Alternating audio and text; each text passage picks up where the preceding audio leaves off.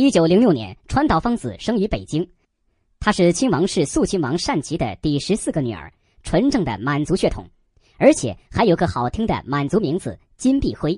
一九一三年，也就是她六岁那年，父母把她过继给了父亲的盟兄日本浪人川岛浪速。随后，川岛芳子就跟随养父东渡日本，并改名为川岛芳子。那时候政治联姻非常盛行。二十一岁的川岛芳子与蒙古独立运动主将巴布扎布的长子、日本陆军士官学校毕业的甘珠尔扎布结为夫妇，并在中国旅顺度蜜月。他在中国的活动为日本提供了多次巨大的帮助，也为他自己赢得了殊荣。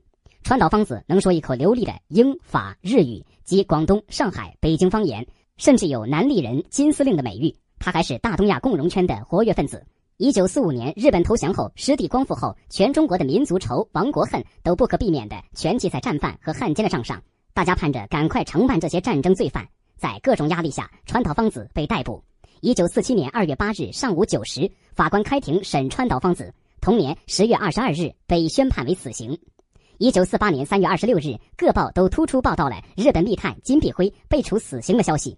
闻讯赶到的记者们半夜就到了监狱等待，但最后只允许三个外国记者入内采访拍照。中午时分，川岛芳子的遗体从狱里抬出，很快就交日本和尚大川长老火化了。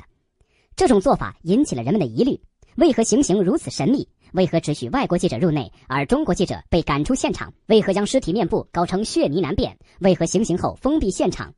不久，关于处死川岛芳子的事情就传出了很多种说法。有人认为死者是第一监狱女囚犯刘凤玲，并非川岛芳子；还有人说川岛从外蒙跑到苏联去，或是被美国人带走了。而川岛的亲哥哥宪利这样说过：肃亲王在蒙古和苏联交界处有领地，芳子处刑时间过后，从肃亲王领地有人送信说川岛芳子已平安到达，准备去北国。这就是说，川岛芳子不但没死，而且逃到某国避难去了。川岛芳子天生丽质，因不信误入歧途。最终受到了人们的唾弃。时间流逝，然而川岛之死至今仍然是一个谜。